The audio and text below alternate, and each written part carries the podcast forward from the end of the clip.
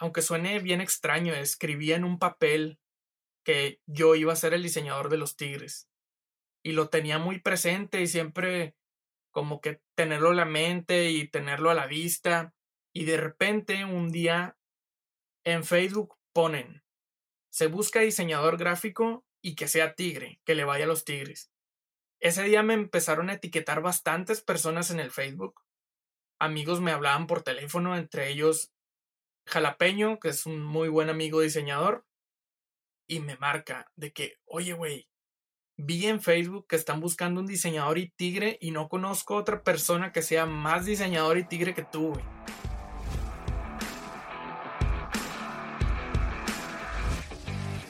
Hola, soy Edgar Saldaña y bienvenidos a un episodio más de Extraordinarios Podcast, el podcast donde tengo charlas con personas que están haciendo cosas extraordinarias en su vida y que por medio de esta plática nos van a contar cómo llegaron hasta donde se encuentran hoy en día y los retos que tuvieron que superar para conseguirlo.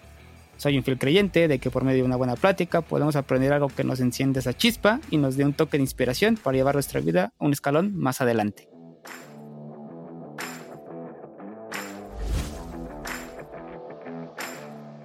Hola nuevo.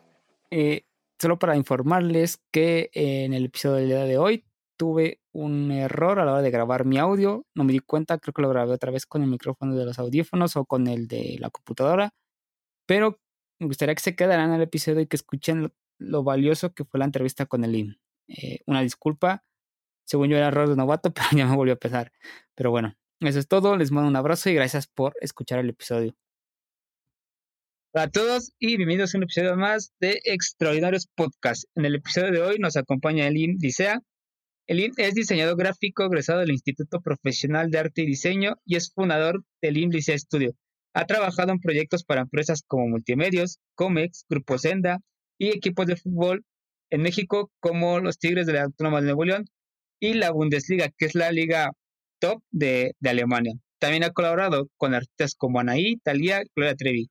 En 2016 lanza Guerridos, una marca de ropa, donde plasma su pasión por los felinos. Y en 2019, en noviembre, lanza su podcast Incomparables, un podcast que está dedicado a una de las aficiones más grandes del fútbol mexicano, la de los Tigres. Elin, muchas gracias por estar aquí el día de hoy. ¿Qué tal, Edgar? Muchas gracias a ti por la invitación. Estoy muy contento porque, como te comentaba, es la primera vez que ahora me toca a mí estar como invitado en un podcast. Te agradezco mucho. No, que yo sé que siempre anda uno con, con muchos proyectos, en tu caso igual. Entonces, que te tomes este tiempo, pues te lo agradezco mucho y pues, vamos a darle. Listo. Me gustaría, Lim, que comenzáramos porque nos comentes quién es el Lim, Licea, y cuál es tu background, a, qué te dedicas. Ok, bueno, yo soy de San Nicolás de los Garza, actualmente tengo 34 años, estoy por cumplir 35 el próximo día 10 de junio, no sé cuándo vaya a salir este episodio, pero estoy contento porque estoy por cumplir años, me gusta mucho eso, celebrar. Y de profesión soy diseñador gráfico. Yo soy egresado del Instituto Profesional de Arte y Diseño, como lo mencionaste, salí en el 2005, ya tiene un buen de rato que, que estoy digamos, viviendo de esto, del diseño, de lo que me gusta, de lo que me apasiona. Y es un, lo puedo comentar como un ejemplo de que sí se puede vivir del diseño gráfico, que hay muchas, mucha información y muchas ideas por ahí de que, que si de diseñador te vas a morir de hambre, que no sé qué, tantos cuentos ahí que se escuchan o, que la misma gente se crea en su mente y pues si ya empiezas con esas, esas ideas limitantes, ya valiste.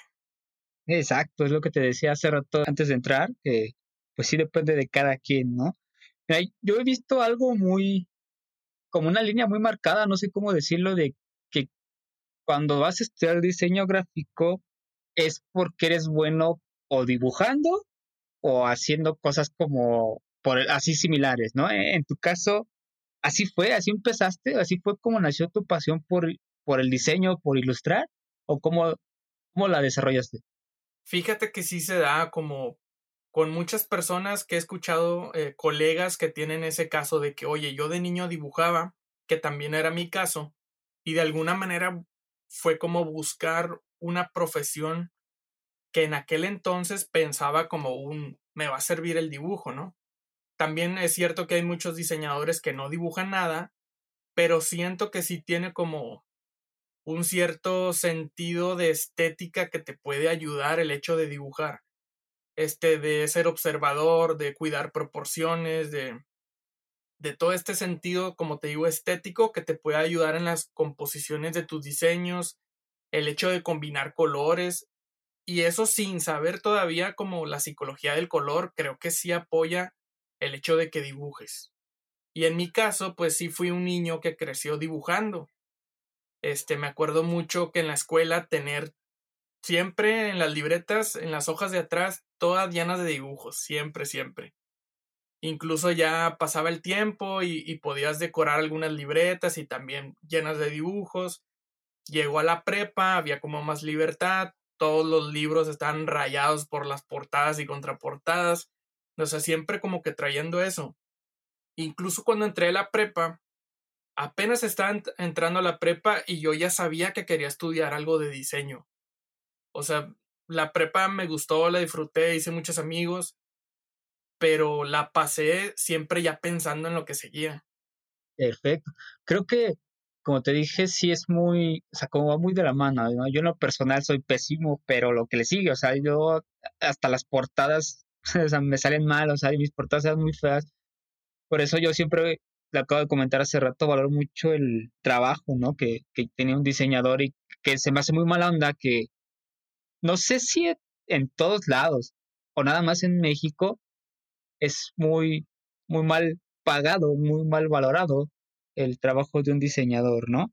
Y como te comenté, me gustaría que igual me, hablaras de, de tu experiencia, o sea, de tus primeros pasos una vez que ya saliste de la carrera? ¿Cómo fueron? ¿Cómo fue que llegaste o pasaste, como dices tú que dijiste hace rato, de, de esa mentalidad que muchos tienen y que incluso a lo mejor te lo pudieron haber dicho a ti, de oye, de diseñadores no la vas a hacer o te vas a morir de hambre? ¿Cómo llegaste hasta ahorita? O sea, ¿cuáles fueron esos pasos que tuviste que pasar, por así decirlo?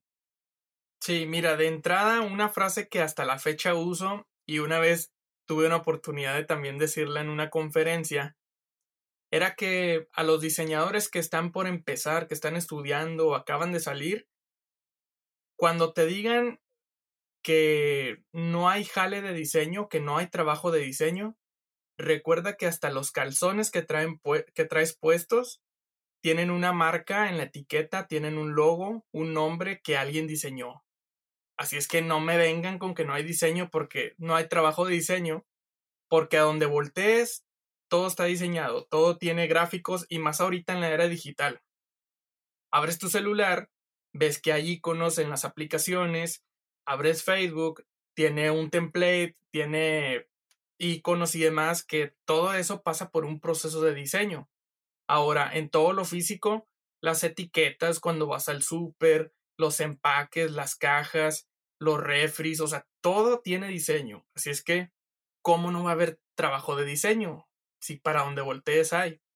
Y en aquel entonces, fíjate, yo, yo estudié en una escuela que es una escuela pequeña y muy poca gente conoce.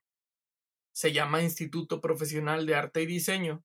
Está en el centro de Monterrey.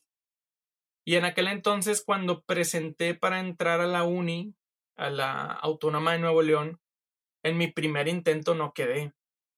Y me acuerdo que fui el día, el día de las calificaciones de los resultados y había como tres hojas que tenía lista de personas con espacio entre cada nombre y se me hacían bien poquitos y yo no estaba. Y todavía voy a una ventanilla y luego, disculpa, este, ¿son todas las hojas de los, de los que quedaron? Sí, son todos. Los conté uno por uno. No eran ni cien. Y yo, madre, no estoy. Total. Entre el sentimiento de, de estar triste, y luego estar enojado y luego así un sub y baja, me acordé que había una escuela, que es en la que estudié, en la que yo había tomado unas clases de dibujo. Tiene una, una escuela hermana que se llama Macrel y esa escuela tiene el, instituto que ya es nivel licenciatura. Y fui ese mismo día, fui, chequé el, programa de estudios y me inscribí. Fue como que entre un sentimiento de estar enojado, estar triste, este, y no esperarme. La neta no me quise esperar de que, oye, presentas otra vez y eso. Fue, Ingesu, me voy a meter en esta, me metí y la neta no me arrepiento. O sea, a pesar de ser una escuela pequeña, aprendí lo que se requería aprender de teoría, algunas cosas de práctica y no me arrepiento de haber estudiado. Con el tiempo me doy cuenta que también es depende de la persona, como tú me comentabas al inicio. Mucho tiene que ver con la mentalidad, ¿no? Y con la forma en la que tú ves las cosas. No depende mucho de la escuela. Por ejemplo, en este caso te voy a decir, yo estudié en la UNAM, que para quien no es de México, la UNAM es como la, universidad más grande o la, la, mejor ranqueada en México, e incluso en Latinoamérica está en un, buen top. Pero yo conozco gente que estudia lo mismo que yo, en una escuela, como dices tú, chiquita, y que le va muchísimo mejor que yo en, en ciertas áreas, ¿no? Entonces no depende tanto de la escuela, sino de la persona. ¿cómo le hiciste tú para venderte, ¿no? O sea, ¿cómo llegaste tú a una empresa? Porque pues, vi tu, tu CV y estás trabajando en multimedios. Así es. Multimedios, para quien no sea de México, es una de las es televisora, ¿no? Más grandes en Monterrey, entonces es una empresa grande, ¿no? Sí. ¿Cómo, ¿Cómo le hiciste para poder llegar a una empresa de ese tamaño? Volviendo, tocando el mismo tema de que te dicen que como diseñador no vas a poder, ¿no? O te cuesta más trabajo, ¿no? ¿Cuál, ¿Cuál, fue el camino que recorriste? Fíjate, como un, un tipo background de todo esto, es que antes de entrar ahí, estuve en una agencia que se llamaba Mass Marketing. Y esa agencia, cuando fui al, a la entrevista, yo le, yo le dije justo esto que les platico, de que es que vengo de una escuela que casi nadie conoce, porque siempre me pasaba, ¿dónde estudiaste? En tal. ¿Y eso dónde es? O sea, nadie conocía mi escuela. Entonces tuve una experiencia muy buena con Marco, el, el dueño de esa agencia, que le mando un saludo, que a la segunda entrevista que me habla, llega y me dice, mira, Elim, aquí tengo un currículum del CEDIM, uno de la UNI, uno de la UDEM, uno de no sé qué, y adivina quién se va a quedar en el puesto. Y yo así todo nervioso, no sé. Lo me dice, tú. Y esto te lo digo y te lo muestro así para que te des cuenta que no importa la escuela en la que estuviste. Fíjate todos los currículums que tengo aquí y la persona que tiene el perfil para quedarse eres tú. O sea, desde ahí, haz de cuenta que fue como un empuje y le agradezco bastante a Marco que después de ahí nunca volví a mencionar como, como el hacerme menos por la escuela, ¿sabes? Ya después de ahí estuve en, estuve en otra empresa, estuve en Grupo Senda, y en Grupo Senda fue cuando me hablaron de multimedios. Estuvo divertido Grupo Senda porque es, un, es una empresa de transporte. Y así como una anécdota rápida es que yo que tengo esa pasión por ver a los tigres, mientras trabajaba ahí, una de las prestaciones era que me daban viajes este, de autobús gratis.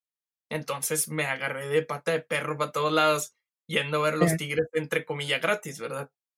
Bueno, fueron momentos muy padres ahí. Después me, buscan en multimedios y ya era como dar un brinco más grande, como, como mencionas, pues es una empresa que ha estado creciendo mucho. Actualmente tienen proyección en México y en otros lugares, ya no solamente es aquí en Monterrey. Y cuando me hablan en multimedios, en Senda me dicen, oye, no te vayas, espérate que te vamos a mejorar y que te vamos a dar planta y que te vamos a dar esto. Entonces, me mejoraron súper bien que le dije a multimedios, oye, ¿sabes qué? Este, no me voy a ir porque pasó esto. Y ya.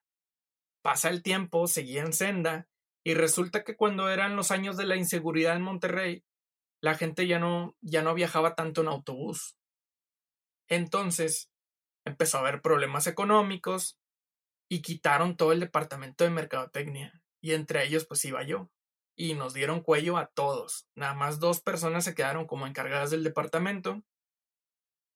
Y pongo en, en el Facebook, puse de que pues ya no tenía trabajo. Lo ven de multimedios y me vuelven a hablar.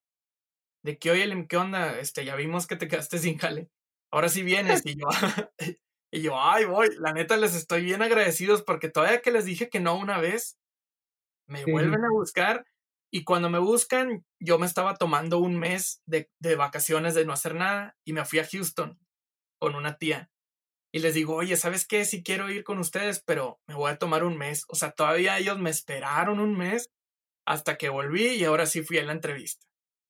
Y la verdad, fue una etapa súper padre en multimedios. Es como de esas cosas que te pasan, que agradeces, ¿no? Que valoraron mucho el trabajo que ya vas haciendo como diseñador, que la verdad es que es un trabajo que sí tiene su chiste, o sea, y mucho, y que hay un meme, ¿no? Que le dicen, oye, como que le falta más diseño, ¿no? Y dice, pues bueno, que, es, ah, que es más diseño para ustedes, ¿no? O sea, o, qué quieres, ¿no? Entonces, entonces platícame bien, llegas a multimedios y ahí, ¿qué llegas a hacer, ¿no? ¿Qué, qué proyectos te, te ponen a hacer ahí en multimedios? Sí, la parte interesante de multimedios es que tú llegas y podrás tener mucha experiencia como diseñador, pero ellos tienen unos programas especiales para que los gráficos los hagas en 3D o en 2D y salgan al aire al momento en que tú los terminas, sin hacer un proceso de render ni nada como, como normalmente se hace en el, en el 3D. Perdón. Entonces, también ellos te capacitan ahí en la empresa para que le sepas a esos programas. Y entonces ya te apoya el background que tú tienes de saber cuestiones de estética, de combinación de colores, de diseño gráfico en general, porque parte por el diseño, pero luego hay que animarlo para que salga en la tele. Yo estaba en el departamento de diseño para televisión. Multimedios tiene diseño en mercadotecnia, diseño en radio, diseño en tele y diseño en prensa, en Milenio. Entonces, si hay, hay mucho trabajo que hacen ahí, tipos de perfiles diferentes y esos departamentos están separados, o sea, cada uno está en instalaciones distintas y a mí me tocó entrar en la televisión. Entonces ya era ver el diseño como no solamente estático, sino ver animado y sobre todo que luzca en los programas en los que va a salir al aire considerar que esos gráficos se van a ver en una tele chiquitita, en un puestito de tacos, o se van a ver en una tele grandísima en la casa de alguien. Entonces, había detalles que considerar y lo padre de multimedios es que te dan libertad creativa de hacer las cosas. Por ejemplo, hoy va a salir un programa nuevo. En aquel entonces fue un programa para el canal Altavisión y se llamaba No te hagas pato. Y haz de cuenta, el No te hagas pato hay que hacer un logotipo, hay que hacer la cortinilla, hay que hacer un súper donde va el nombre del, de la persona que está a cuadro, hay que hacer una doble caja para cuando van a hacer una video como un enlace de que alguien está en el estudio y alguien está en una locación. Todo eso lo pensabas primero, como te digo, estático y luego lo animabas. Una vez que quedaba, ibas al switcher, en el switcher te revisaban los gráficos, que salieran todos al aire, que la persona, el encargado de reproducir esos gráficos, de ponerlos al aire, él puede hacer su lista de gráficos y dependiendo del programa, él los va metiendo. O sea, hay una persona ahí en vivo que está dándole, digamos, play para que tu gráfico salga y luego play para que tu gráfico se vaya. Entonces está muy interesante el poder hacer eso y pensarlo, como te digo, todo animado. Bueno, entonces fue como volver a estudiar, ¿no? Porque, o sea, ya traías tú un background, ya sabías unas herramientas y que te digan, oye, ¿qué crees que aquí yo tengo mis propios programas? Y la verdad es como volver a, a seguir, ¿no? Estudiando. Hace poco hablaba con, creo que es fotógrafo, ¿no? Y él me decía, oye, ¿sabes qué es que Photoshop? Dice, nunca lo acabas de aprender, dice, son programas que Dice, si te quedas un año como sin actualizado, después las actualizaciones que te van haciendo te van, te van cambiando y hay cosas que sí son iguales, pero que necesitas seguir constantemente, ¿no? Y es lo mismo pasa con ustedes, ¿no? Con, con los diseñadores. Tienes que estar como constantemente, pues, estudiando o viendo qué funciones nuevas tiene las herramientas o si hay nuevos programas, ¿no? Sí. Fíjate en el, en el tema del canal de multimedios, tenía muchas ventajas así de que aprendías nuevas herramientas o nos enviaban, por ejemplo, a cursos en Ciudad de México donde aprendías esta herramienta que es exclusiva para la tele. O sea, este no es un programa que yo puedo bajar y usar en mi casa. Son exclusivos y tienen unas llaves especiales que se conectan a través de los CPUs para que solamente corra el, el programa con las personas que tienen esa licencia.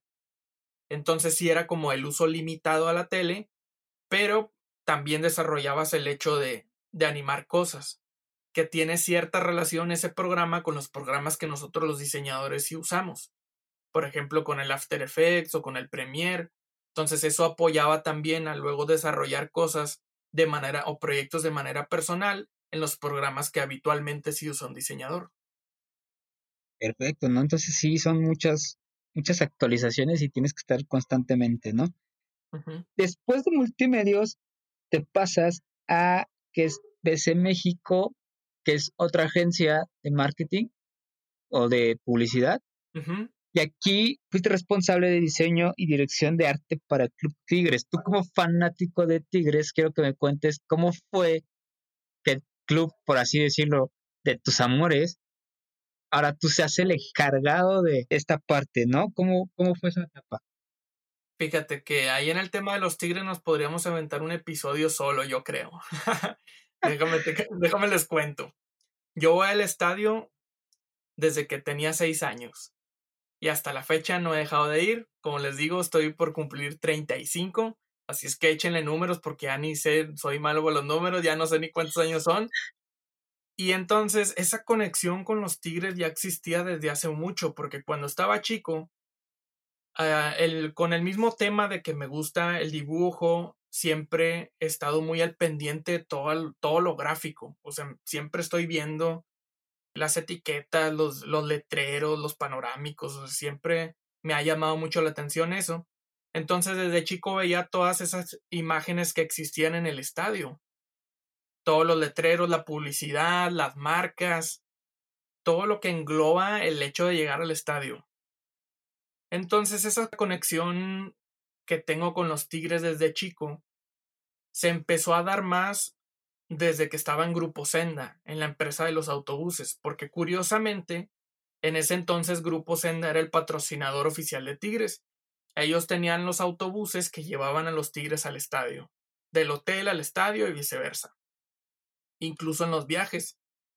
Entonces, uno de los primeros proyectos que hice que tenía que ver con Tigres era hacer publicidad para periódico en aquel entonces o para volantes en los que había firmas de autógrafos con los Tigres. O por ejemplo, de que había rifas de jerseys oficiales. Incluso también proponer la rotulación de ese mismo autobús en donde iban los jugadores. Entonces desde ahí yo ya me sentía soñado de que oh, estaba haciendo algo para los Tigres. Cuando llego a multimedios, en multimedios ven como esa pasión que yo tenía por Tigres y en este caso el fútbol. Y sin que lo dijeran, poco a poco me fui encargando de toda la parte gráfica de deportes. Entonces, todos esos gráficos que platicamos hace rato, que había que pensarlos estáticos, luego animados y demás, yo era el encargado de hacer los gráficos del fútbol. Entre otros deportes, ¿verdad? Pero siendo realistas en Monterrey, es el, el digamos, el deporte principal, pues es el fútbol. Entonces, después de estar ahí en, en multimedios, yo ya tenía como esa cosquillita de buscar más, ¿no? Y recuerdo mucho que por apoyo de un amigo de Juan Uresti, que le mandó un saludo, estuve tomando unos cursos con él y justo en mi etapa final de multimedios, yo escribí en, aunque suene bien extraño, escribí en un papel que yo iba a ser el diseñador de los tigres. Y lo tenía muy presente y siempre como que tenerlo en la mente y tenerlo a la vista. Y de repente un día en Facebook ponen, se busca diseñador gráfico y que sea tigre, que le vaya a los tigres. Ese día me empezaron a etiquetar bastantes personas en el Facebook. Amigos me hablaban por teléfono, entre ellos Jalapeño, que es un muy buen amigo diseñador, y me marca de que, oye, güey, vi en Facebook que están buscando un diseñador y tigre y no conozco otra persona que sea más diseñador y tigre que tú, güey. Háblale ese vato, se llama Héctor. Y ya total, escribo a Héctor de así de que le tiré todo el rollo por el inbox y le aventé así de que el portafolio y, le aventé el, el currículum. Y a todo esto, yo ya tenía también ciertos diseños que había hecho para Tigres no oficial, porque apoyo a la barra de Libres y Locos, que es la, la barra de ahí del estadio universitario. Entonces ya Héctor le mando currículum, le mando portafolio y le mando cosas ya de Tigres, incluyendo lo de Senda y demás. Me hablan a que vaya a la entrevista y casi casi me dijeron, ¿cuándo vienes? O sea, por todo eso, eso que, que vieron de mi trabajo. Que sí lo quiero dejar claro que todo ese trabajo que te comento que hacía para Libres y Locos eran diseños de playeras, diseños de flyers, puras cosas relacionadas con Tigres. Y ojo, todas fueron gratis, todas fueron por amor al arte. Para aquellos diseñadores que están en contra de eso, yo la verdad sí estoy abierto y lo recomiendo a que hagan cosas por amor al arte, en cosas que le apasionen. Siento que fue un escaloncito más encima de todos los otros prospectos de diseñador que había ahí, porque yo llegué y ya tenía un portafolio de Tigres no oficial, pero siento que fue un plus y todas esas, esas horas y esfuerzos de hacer cosas gratis se me pagaron de otra manera bien chida. Ah, Lindy, es que yo creo que si te puedes dar el tiempo o el lujo de hacer cosas gratis para algo que te apasione, como dices, después te va a reeditar. Y el hay, hay algo que vi también, o sea, has trabajado con la Bundesliga. ¿Cómo fue eso? ¿Cómo llegaste con ellos o cómo contactaste con ellos? Que no conozca de fútbol o alguien que no le guste el fútbol, pues es la liga como número uno de Alemania, ¿no? ¿Cómo fue ese contacto? ¿Cómo llegaste con ellos? Fíjate, yo lo considero que tiene también esa conexión con todo lo que hemos platicado de, de hacer cosas gratis, de hacer cosas relacionadas a tu pasión, a lo que te gusta, que en mi caso es el fútbol.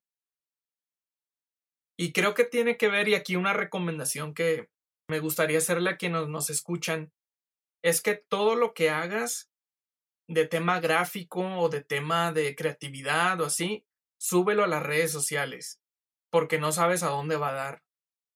Ármate una página en WordPress, ármate una página comprada con tu dominio y todo, o puede ser un perfil de Instagram, o puede ser una fanpage, una página en Behance, porque no sabes a dónde va a dar.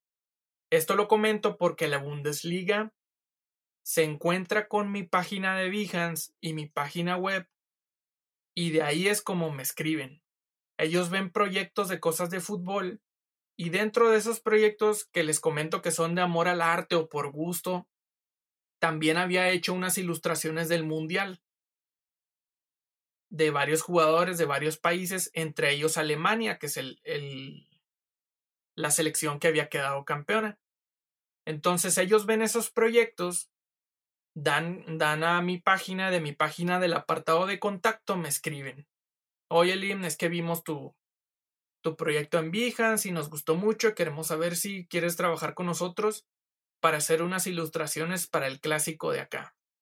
Y yo, madres, y yo es real, o sea, de esas que te pones a buscar el, la página, ¿no? El, el URL y el, y el arroba y ver que sí sea página oficial. Y ya me meto yo, órale, qué loco si es. Y les voy a contar algo que del, de lo cual no me siento orgulloso, pero no soy bueno en el inglés. Entonces fue que madres, bueno, pues le voy a contestar con el con el Google, ¿no? Con el traductor. Cuando le escribo y le pongo a, a Sebastián, se llama, le escribo y le pongo, oye, me da pena, pero no soy bueno en el inglés. Y que me contesta el siguiente correo y me dice, no te preocupes, yo sé español. Y yo, no manches. como que todo así de que en bandeja, ¿no? De que ándale. Y la neta fue un proyecto súper padre. También hablando en el tema como de dar un poco más y, y, y dar un extra o hacer cosas entre comillas gratis, ese diseño me lo encargaron y no me dijeron que era animado. Pero yo al hacer todas las ilustraciones decidí hacer un video y se los entregué musicalizado, animado y todo. Obviamente lo subieron de las dos maneras y estuvieron muy contentos con el trabajo. Después de eso ya me mandan un contrato que había que firmar y un proceso para poder seguir trabajando con ellos diferentes proyectos. Pero sí va de la mano todo eso de estar haciendo cosas y algo que me gusta comentar mucho es que tu profesión la mezcles con algo que te apasiona. Y en mi caso es el fútbol. O sea, diseño y pasión yo creo que te dan un resultado muy bueno. Perfecto, justo tocaste algo que, y de hecho así lo había puesto yo como pregunta, el juntar tu profesión con tu pasión no solamente te ha llevado a trabajar con grandes marcas, sino también te dio la pauta para que tú lanzaras tu propia marca de ropa, ¿no? Sí. Como dijiste, tengo buenos diseños, me los han pedido, es momento de lanzar mi marca de ropa. ¿Qué, ¿Cómo fue ese proceso? Fíjate, en ese entonces, cuando iba a lanzar Aguerridos, todavía estaba en BC México. BC México fue una etapa súper chida en la que estuve encargado de toda la parte gráfica de los Tigres. Estuve dirigiendo fotografías, estuve acompañando en grabaciones, o sea, sí tuve contacto con los jugadores y así. Que dentro de mí, obviamente, el Elim aficionado estaba súper contento, de esas de que te imaginas de que va a estar gritando por dentro ¡Ah! y, y, por afuera así bien serio, diciéndole a los jugadores, mira, acomódate de esta manera y ponte así para la foto, para luego esas imágenes ya llevarlas a los diseños. Pero ya sentía un tope, ¿no? O sea, sí sentí como unas ganas de hacer lo propio y fue cuando decidí salirme con la intención de en algún momento tocar la puerta con Tigres y trabajar proyectos directamente con Tigres, no por medio de una agencia. Y no porque tuviera nada de malos, al contrario, la agencia yo me la pasé con ganas ahí, hice muy buenos amigos, pero quería probar la libertad de... Y la neta me gustó mucho y uno de los primeros proyectos en los que yo tuve así ya, digamos, en mi propio estudio, fue hacer esta marca de playeras.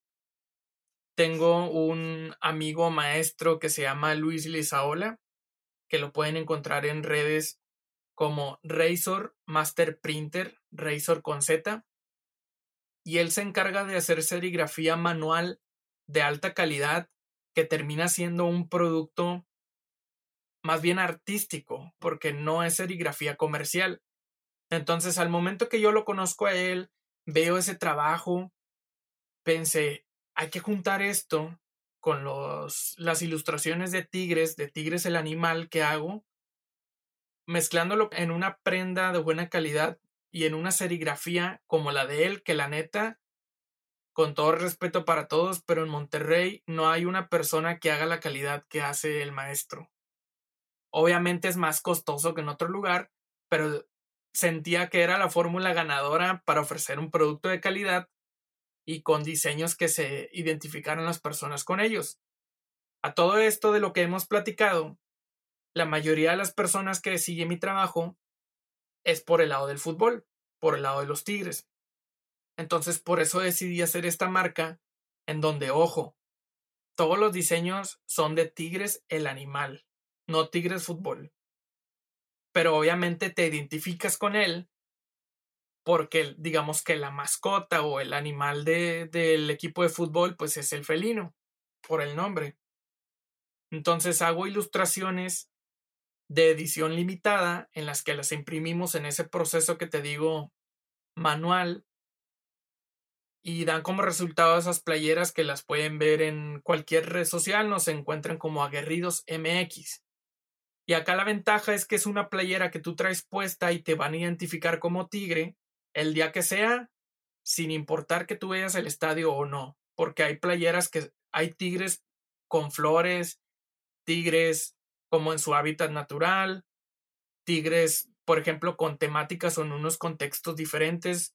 Hay un tigre punk que tiene la moja y el pelo parado. Hay diferentes tigres en el que tú puedes usar cualquier día de la semana y con diferentes combinaciones de colores. No necesariamente son esas, son azules y amarillos. Entonces la gente le ha gustado mucho la marca porque ellos en cualquier momento pueden traer una prenda que la gente los va a ver y los va a identificar como tigres. Y siempre pongo un ejemplo medio chistoso que acá en la ciudad de Monterrey, ¿Cuántos carros no ves que traen calcas de tigres del equipo así súper grandotas en el vidrio? O sea, a la gente le gusta demostrarse que es tigre. Entonces, estas playeras, aunque no es algo relacionado al fútbol, ven el tigre y obviamente ya hacen ese clic y esa conexión. Perfecto. Creo que sí. He oído un par de veces a Monterrey. Fui para el, para el norte del año pasado. Y después el año pasado volví a ir para lo del primer Festival Mexicano del Podcast, que no sé si andabas por ahí, yo creo que sí. Sí, ahí estaba. Y como dices, sí se nota mucho quien es aficionado al Tigres, pero quien de verdad es de corazón, o sea, lo trae, yo creo que hasta en los calzones, ¿no? O sea, quiero que vean que yo soy un fanático del Tigres y me encanta porque volvemos a lo mismo, ¿no? O sea, ya supiste hacerla como diseñador cuando muchos te decían que no, pero no solamente eso, la hiciste por tu profesión, por tu pasión que es el fútbol y el equipo, y supiste cómo monetizarla de otra forma, que es vendiendo esas camisetas que como comentas te hacen sentir parte de, yo ya las estuve viendo y sí, de hecho son, como dices, están enfocadas en el animal, pero yo las vi y si dije esto, o sea, si yo me la pongo, van a pensar que soy de Tigres. Claro. Tocaste igual algo importante que dijiste, decidí hacer proyectos propios. ¿Cómo fue ese paso, no? De, tener a alguien, porque normalmente cuando trabajas para alguien tienes quien te diga qué hacer, pero cuando ya te sales y lo haces, haces las cosas por ti solo, ya no hay quien te diga, tú tienes que hacerte responsable, ¿no? ¿Cómo fue esa transición de tener a alguien a tú hacerte responsable ahora sí de todos los proyectos y cómo lo hiciste para conseguir clientes? Mira, el tema de trabajar en una empresa, o como decimos por ahí, el de ser godines, no tiene nada de malo, al contrario, yo creo que te genera, si tú así lo decides, te genera una experiencia súper grande para cuando sales. Pero siento que una vez que pruebas la libertad, ya no hay marcha atrás. Y lo entendí por muchos amigos que, curiosamente, hubo una reunión para hacer un proyecto entre puros amigos diseñadores, ilustradores, músicos. Estaba Paco Reyes, que es excelente diseñador. Estaba el Antonio Flores, que en paz descanse. Tony Hernández del Gran Silencio. Había gente así de, de muchos de acá de Monterrey. Y ese día, días anteriores, yo había renunciado. Entonces voy a la reunión y les digo, oigan, ya renuncié. O sea, todos me celebraron como si hubiera cumplido años, o mejor, de que, ah, con madre, felicidades, y todos abrazan, madre. Y ahí fue cuando, en ese momento me hizo clic así de que todas estas personas que están aquí en la reunión, todos trabajan por su cuenta y desde hace muchos años y hacen lo que les apasiona, lo que les gusta, lo que saben hacer en cualquier giro de, de estos que te comento y siguen aquí y les va bien y los veo bien felices. O sea, esa también fue como un buen comienzo para mí, un buen empuje de sí se puede. Checa todos estos amigos que están aquí, todos pueden. Entonces eso de entrada fue muy padre. Y la otra también es que tampoco es de que dije, me voy a salir, ahí nos vemos y, y día uno, el IMSS sin clientes. No, al contrario. Ya ves que se menciona por ahí y a veces tiene algo de razón, que no está muy valorado el tema del diseño. Si hay gente que regatea o que quiere todo bien barato y así, o que hay empresas que no pagan, no pagan tan bien, pero en aquel entonces, en lugar de yo quejarme, me ponía a trabajar más. Siempre, desde que me acuerdo, desde que salí de la carrera, siempre hice trabajos freelance, todo el tiempo, todo el tiempo. Llegaba a mi casa y en lugar de ponerme a ver una serie o hacer algo, me ponía a diseñar algo para un cliente que conseguí porque me recomendaron. Entonces, al momento que yo estaba en mi etapa final en BC, que ya iba a renunciar, yo ya tenía como una cartera de clientes en ese entonces freelance. Entonces, cuando salgo, no salté a la nada, vaya. Lo fui trabajando con el tiempo. Entonces, esa es una recomendación que yo les puedo hacer. Que des el extra y vayas generando clientes desde antes de que des el brinco. Y algo que yo veo y que siempre le menciono amigos o le menciono a mi novia es que a mí no nunca me dio dolor el perderme una carne asada o perderme una fiesta o no salir un fin de semana por trabajar. Y eso, bueno o malo, me ha traído resultados. Entonces siempre encuentro la manera de poder darle un servicio a un cliente, aunque me tuviera que desvelar, no salir un fin de semana, etc. Entonces siempre buscar cómo sí hacer las cosas. Y eso fue un colchón súper chido de, de saltar, pero salté sabiendo que traía como un paracaídas, ¿sabes? De que ya tengo clientes, güey, no me voy a dar en la madre. Eso creo que es lo mejor, ¿no? Que, que, que se puede hacer, o sea, hay quien te dice quema las naves y sobre la marcha, pero la verdad es que si antes era complicado, ahorita que dices, esto lo estamos grabando el 7 de junio, pues con la situación que está, si tienes pensado salirte, dedicarte tú por tu cuenta, mejor espérate a, como dices, a que tengas un colchoncito de clientes que te dé, aunque sea para que puedas pagar ciertos gastos que tienes y, tu alimentación, por ejemplo, y no lanzarte al vacío porque si no te vas a dar de topes y al rato si te vas en una buena empresa, pues ya no vas a poder, ¿no? O sea, te va a costar trabajo encontrar un, un trabajo similar. Elim, he estado viendo, o yo te conocí más bien, porque tenemos un gusto en común y un sensei en común de podcast, que es Diego Barrazas, que él es el host de Dementes. Mencionó una historia, no recuerdo bien, así como, hey, Elim es quien nos ayuda a hacer esto de las, la parte de diseño, que no sé qué. Cuéntame esa historia, ¿cómo fue que llegaste con él? O sea, ¿cómo fue que empezaste a trabajar con él y mira que, para quien no conoce, que yo creo que sí, Dementes es uno de los podcasts más grandes en México y yo creo que en Latinoamérica que habla sobre negocios. ¿Cómo contactaste con Diego? Ahí les va la historia. La historia nunca antes contada. Perfecto, una premisa. Para, para, todos los que, los que nos escuchen y que sean parte de, de esta comunidad de podcasteros. Eh, soy una persona que le gusta mucho consumir cosas positivas al grado que a veces las personas me dicen, ya, güey, ya, no puede ser positivo todo el tiempo. Y entonces una vez vi una historia, volviendo a citar a mi amigo jalapeño, una historia de Instagram en la que estaba en un evento de dementes en Metapatio, si mal no recuerdo. Era como un meetup ahí y yo creo que es un muy buen acierto de Diego que Demente se llame así, porque el nombre te llama la, atención de volada. Entonces, cuando yo veo que Jalapeño sube una historia y etiqueta Dementes y no sé qué, y yo, ¿qué es Dementes? Y ahí me empecé a meter. Escuché el primer episodio, sea, no, no tengo presente cuál fue, pero escuché uno y de ahí no me despegué nunca más. Me hice súper fan. Dije, oh, es que son son personas y yo ya estaba en ese proceso en el que estoy haciendo mi propio camino, ¿no? Entonces me identifiqué demasiado que me hice súper fan. Y empecé a escribirle a Diego, oye Diego, deberías de entrevistar a este, o a este otro amigo, o hablar con fulano. De hecho, le dije del maestro el Willy Saola que les, que les comenté hace rato. También le dije a un amigo Nicotronic, que ya habrá momento de platicar de él. Y así varios y Diego no me pelaba así. Me imagino que porque tiene muchos mensajes, ¿no? Y en aquel, bueno, ahorita más que antes. Y no, no me contestaba y no, no se veía ni leído ni nada. Bueno, está bien.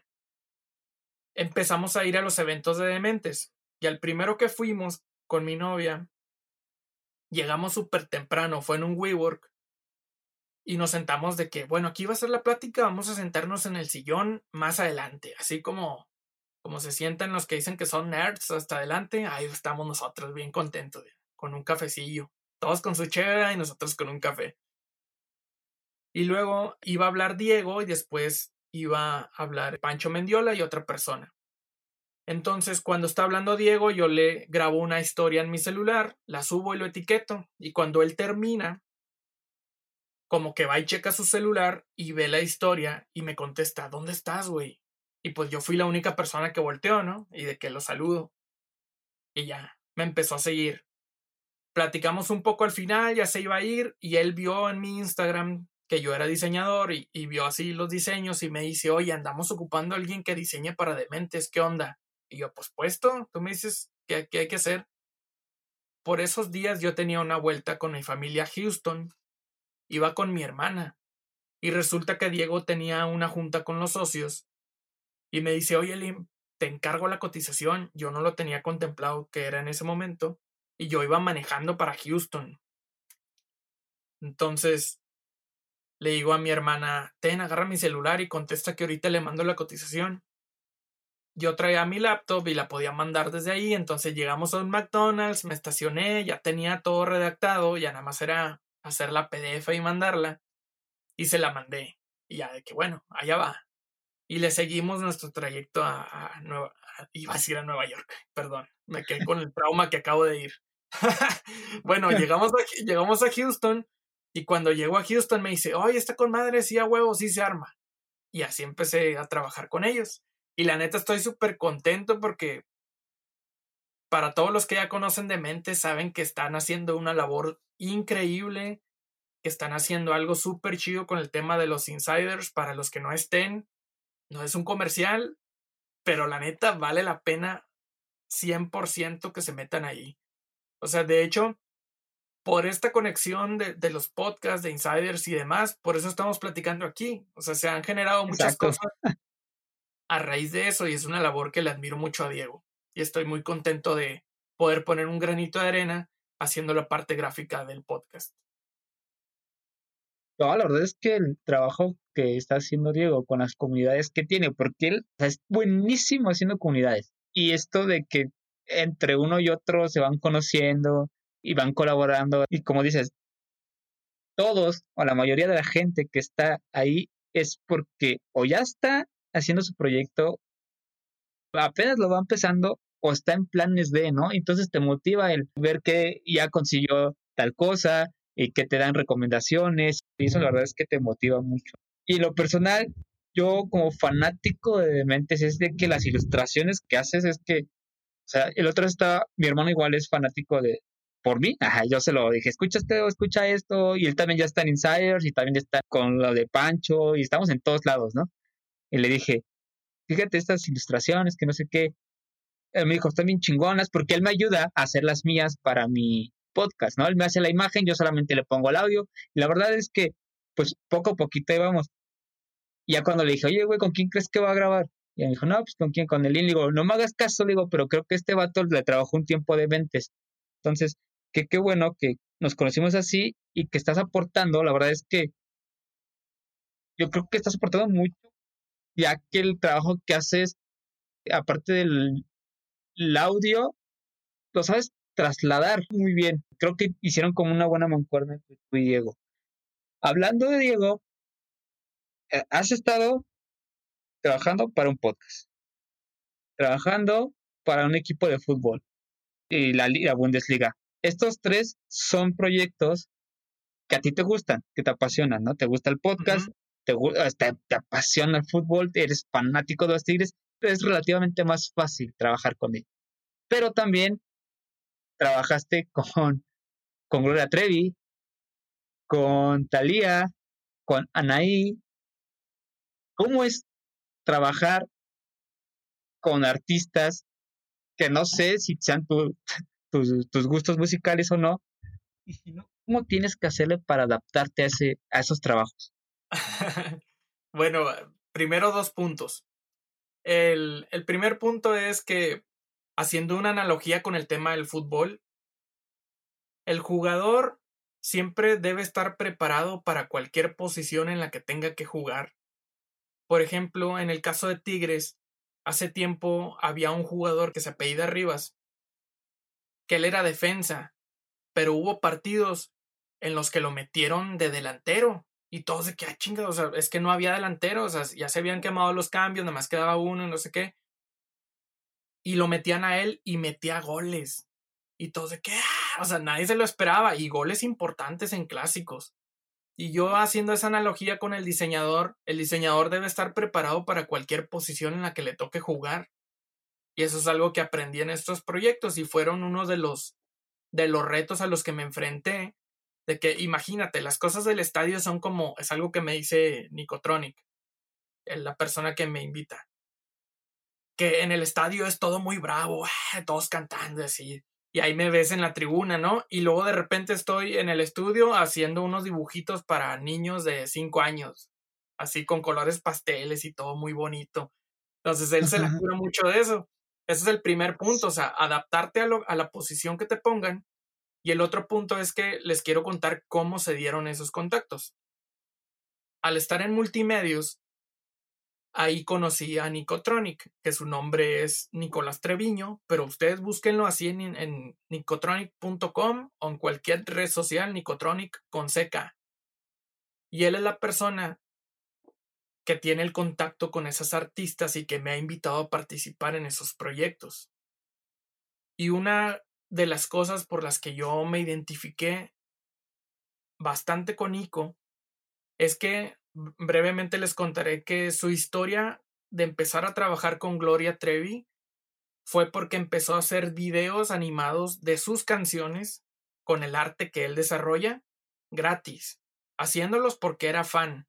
Y llegó un momento en el que Gloria lo vio y de que fue algo así como, búsquenme a este muchacho que es el que está haciendo esos videos. Ya tiene más de 10 años trabajando con ella y empezó a trabajar por hacer esos diseños y esos videos por amor al arte. Eso también es algo que quiero recalcar. Entonces yo hacía lo mismo pero con los tigres. Entonces coincidimos en multimedios, él es director de arte ahí, como que ve esa parte de mí y me dice, oye, ¿no te interesaría trabajar en esos proyectos que eran ajenos al canal, eran directamente con él? Y yo, va, y empezamos a trabajar, ¿no?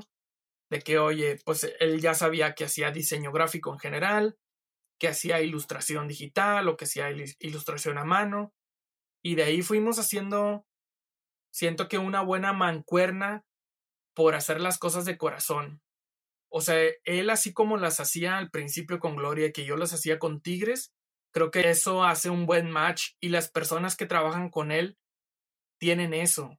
Por más cursi que suene, le ponen el corazón a las cosas. Y ahí va todo lo que hemos platicado tuve tantas veces en las que no salía o no hacía nada por estar trabajando estos proyectos de música que eran a la par de yo estar trabajando en una agencia o en una empresa en la madrugada, a veces dormir poco, los fines de semana no salía para nada, incluso el proyecto que hicimos con Thalía, el primero, es de las pocas razones por las que yo he faltado al estadio desde que era niño. O sea, porque también es, si te van a invitar a un proyecto, es comprometerte de lleno con el proyecto. Entonces yo he faltado a todo lo que te imagines por estar viendo a los Tigres. A cumpleaños, mi hermana un tiempo me odiaba porque nunca estaba en sus cumpleaños, porque me iba de viaje o a los juegos. Le pido una disculpa ahora si escucha esto. Y luego ya después me entendió, ¿no? Pero así con, eh, con esos trabajos fue, no salgo, no nada, y me perdí de unos partidazos que no, hombre, o sea, oyéndolos en la radio, así a la antigüita, y yo, ¡ah! porque toda mi atención estaba acá en los gráficos. Pero ha valido la pena el esfuerzo. Y esa fue la manera en la que se fue dando el trabajar con esos artistas. Salió con Gloria y de Gloria salió con otra, con Anaí, luego salió con Talía y así se va haciendo esa conexión creo yo, por estar haciendo bien el trabajo y se van recomendando. Perfecto, yo creo que comentaste algo muy bueno que fue el, te tienes que adaptar, ¿no? O sea, si no te adaptas, difícilmente vas a poder conseguir más cosas, ¿no? Mucha gente está muy casada y en parte a veces está bien como de, no, yo solamente trabajo o yo solamente hago estas cosas. Si no, entonces no quiero, ¿no? Porque a lo mejor yo siento que es más como que lo estás sacando de su zona de confort, ¿no? Porque como dices, para algo que en lo que eres bueno y que te apasiona, tienes su dificultad, pero aún así es más sencillo. Eli, me gustaría que nos platicaras ahora por último de tu último proyecto, que es, es un podcast también, que tiene casi siete meses, seis meses y medio más o menos, que se llama Incomparables Podcast. Cuéntanos cómo nace este proyecto y por qué decides lanzarlo. Como seguramente muchos de los que nos escuchan saben cómo es la onda de los podcasts y cómo es, por ejemplo, Dementes, que ha sido inspiración muy grande para todos. Cuando comencé a trabajar con ellos, Diego me dice, Tenelim, esta es una clave para que le eches un ojo a nuestros cursos en línea. Toma gratis el que tú quieras. Y yo, wow. Entonces me meto y el primero que veo, cómo hacer tu podcast en un mes y le escribí a Diego, ya sé cuál voy a tomar, voy a hacer mi propio podcast, sin pensar nada, no había pensado ni siquiera de qué iba a hacer. Entonces fue, hablo de ilustración, hablo de diseño, hablo de...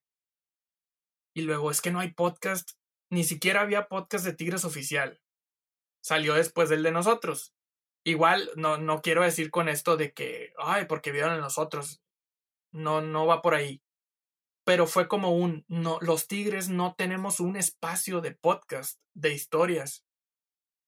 Entonces fue donde dije, no, la neta, yo prefiero hacerlo así, vamos a abrirle el micro a todas esas personas que hacen que la afición de Tigres sea considerada como la mejor de México. Y no porque yo sea tigre, o sea, la verdad, los hechos respaldan esta idea de que la afición de Tigres es la mejor todo el mundo lo dice aquí en México, los comentaristas de otros estados, incluso mencionando aquellas épocas malas de Tigres, la fortaleza de Tigres de jugar de local era su gente, no era no eran los jugadores, no, o sea, los comentaristas decían, está difícil jugar contra Tigres de local por el ambiente que se genera en el estadio. No es cualquier cosa jugar en el Uni. Y luego en el 2011 que Tigres queda campeón después de casi 30 años de no ser campeón. O sea, imagínate todo lo que viví y lo que ha vivido mucha gente si yo voy al estadio desde los 6 años. Y en el 2011 Tigres queda campeón después de 30. O sea, yo desde que nací no me había tocado ver a Tigres campeón. Entonces se crea una canción, la hace un amigo, Israel Navarro, que le mandó un saludo. Y esa canción dice, la gente no lo entiende, somos incomparables. Y habla de todo lo que la gente de Tigres ha aguantado hasta el tiempo en que se dio el campeonato ese del 2011. Entonces, mi idea fue, vamos a documentar por qué el aficionado Tigres le dicen incomparable qué hacen, cómo viven, cómo disfrutan su pasión, qué dejan de hacer para poder ir a ver a Tigres. A veces la gente prefiere, en lugar de comprarse unos tenis nuevos, por dar un ejemplo, con ese dinero mejor me voy de viaje a la Azteca. Han pasado bastantes cosas que no te imaginas que la gente ha hecho y que no tenían un espacio en donde poder contar estas historias. Entonces de eso va, de eso va el podcast. Hay gente que organiza viajes desde hace muchos años. Hay gente que no se ha perdido ningún partido ni de local ni de visitante, ni de, por ejemplo, de viajar al extranjero. Por mencionarte y también usarlo como background de todo esto, he tenido oportunidad de ver a Tigres en Buenos Aires, en Vancouver, en Toronto, en Costa Rica dos veces, en Panamá, en, Seattle y en casi todos los estadios de aquí de México. Y muchas de las personas que viajan son los mismos todo el tiempo. O sea, te vas haciendo amigo de las personas, de los aficionados, porque siempre se ven en otros estadios. Y ellos también se avientan su chinga para poder ir a ver a Tigres. Entonces sí, está bien padre decir, yupi, yupi, somos la mejor afición, ay, los Tigres son incomparables. Pero esos incomparables tienen nombre, tienen rostro, tienen sueños, tienen trabajos que a veces tienen que sacrificar o que alguien los cubra o aguantarse a que le marquen una falta y que los regañen. O sea, hay tantas cosas que para eso es este podcast. Vale, yo creo que Tigres es la afición más grande en cuanto a, yo creo, todo, ¿no? Como pasión, o sea, yo no soy muy fanático de fútbol, pero yo veo el estadio, veo la gente y me recuerda mucho a la afición de Boca, por ejemplo, o sea, como que son así de, o sea, muy aguerridos, llevan muy, muy adentro todo ese amor que tienen por el equipo y aparte muchas veces la gente no ve lo que está detrás de, y qué bueno que le estás dando voz a estas personas y que vean que tienen que pasar muchas cosas para que puedan llamarse así.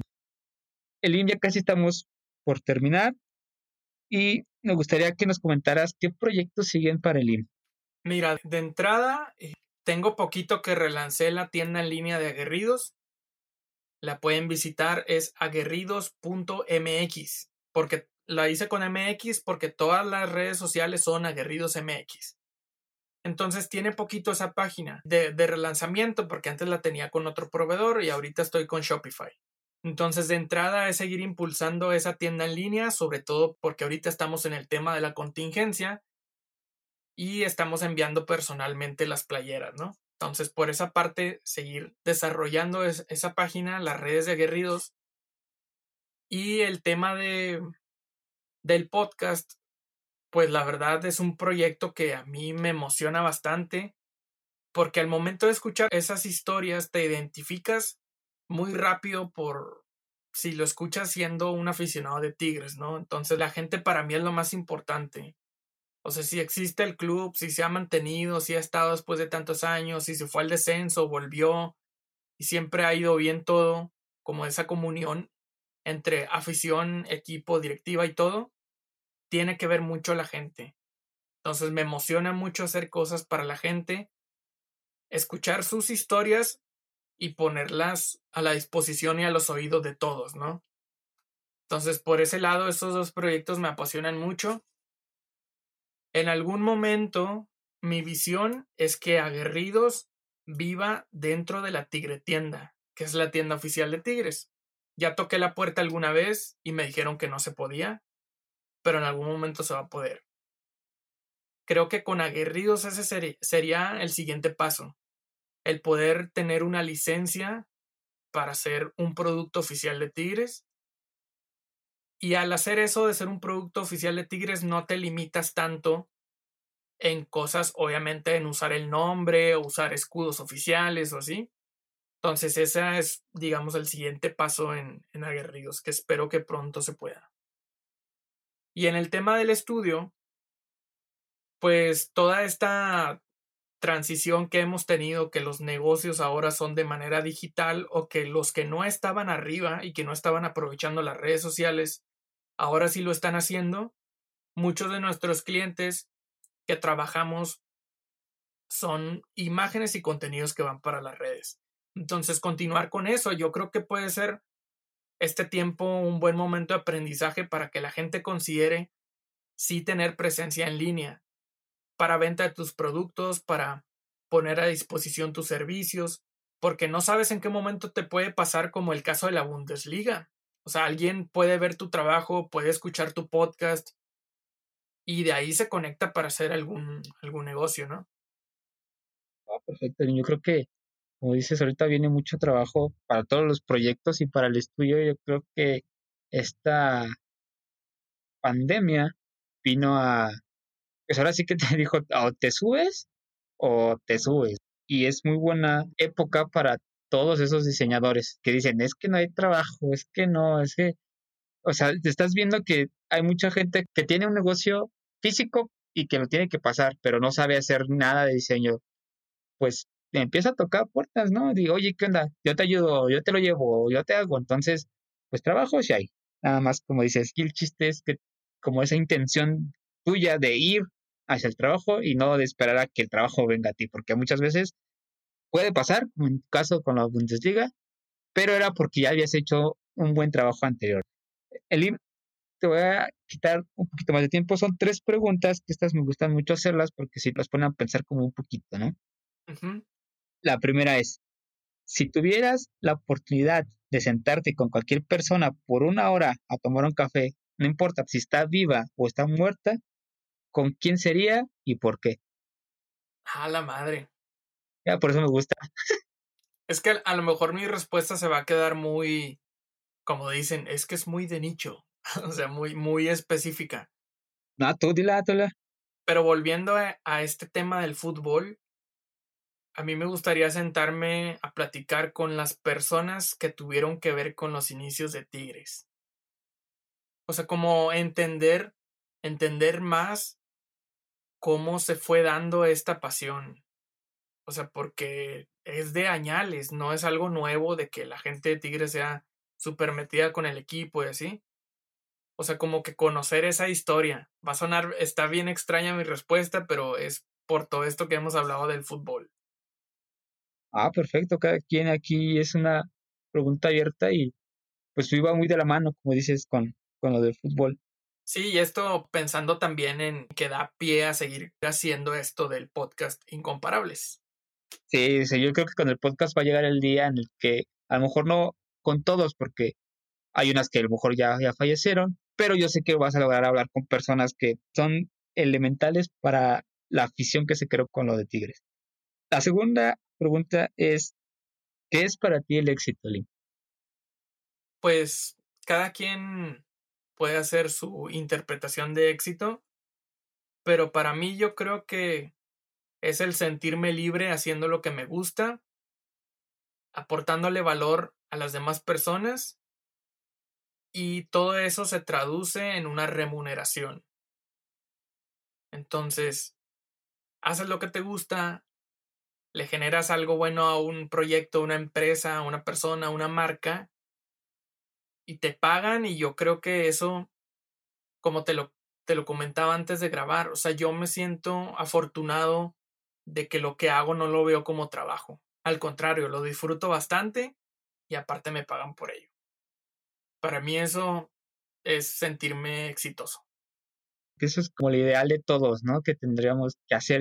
Yo tampoco estoy en contra de que seas Godín, pero que seas un Godín que te guste lo que hagas, ¿no? Porque hay muchos que no les gusta, pero porque no tienen de otra, pues ya te sigues ahí, ¿no? Entonces, mientras hagas lo que te gusta y que te apasiona, o sea, y lo vas a hacer bien, ¿no?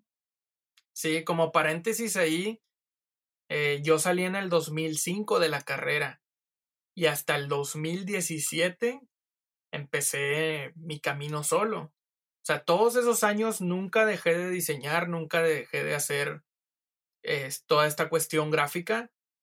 Lo hice en diferentes empresas, proyectos de freelance, pero siempre me divertí. Y hasta la fecha me divierto. Ah, perfecto. Y la tercera, eh, más que como pregunta, es como terminar la frase y va más relacionada con como legado, ¿no? ¿Qué te gustaría a ti dejar? La frase es, antes de morir, me gustaría, ¿qué le gustaría a Lynn antes de, de morir? A la madre. No venía preparado para eso. Yo creo que si ya estuviera a punto de morir, que es algo que no voy a saber cuándo va a suceder, es ser un ejemplo para las personas de que si le pones corazón a las cosas, sí se puede. Sí se puede vivir haciendo lo que te gusta, divirtiéndote y generándole algo positivo a los demás. Perfecto, Lin, eso sería todo. Antes de irnos, Lin, me gustaría darte de nuevo las gracias por, por tu tiempo, por platicarnos todo lo que hablamos en, el episodio de hoy. Y podrías repetir dónde te encuentra la gente, cómo puede encontrarte. Bueno, la ventaja que tengo el nombre raro y que por eso decidí que el estudio fuera así con mi nombre, me encuentran como Elim Licea en cualquier red social. Elim, E-L-I-M, Licea, Licea con C. La marca de ropa la encuentran como Aguerridos MX en cualquier red social. Y el podcast lo encuentran así, Incomparables Podcast. Si tú no eres tigre, pero conoces a alguien que le vaya a los tigres, recomiéndale escuchar estas historias. Lynn nos enseñó cómo se puede tener éxito y vivir bien con una de las carreras de las cuales siempre se suele pensar que no puedes conseguir nada. Pero sobre todo, nos enseñó que tienes que generar mucho ruido para que puedas darte a conocer y en ocasiones dar las cosas gratis para conseguir lo que quieres. No me voy sin antes recordarte que nos sigas en Instagram como arroba extraordinarios podcast. Si quieres dejarme un mensaje, recordatorio, sugerencia, voy a estar comentando todo lo que me mandes. Si el episodio te aportó algo, no olvides compartirlo en tus redes sociales y etiquetarnos. Nos vemos dentro de 15 días con un episodio nuevo. Hasta la próxima.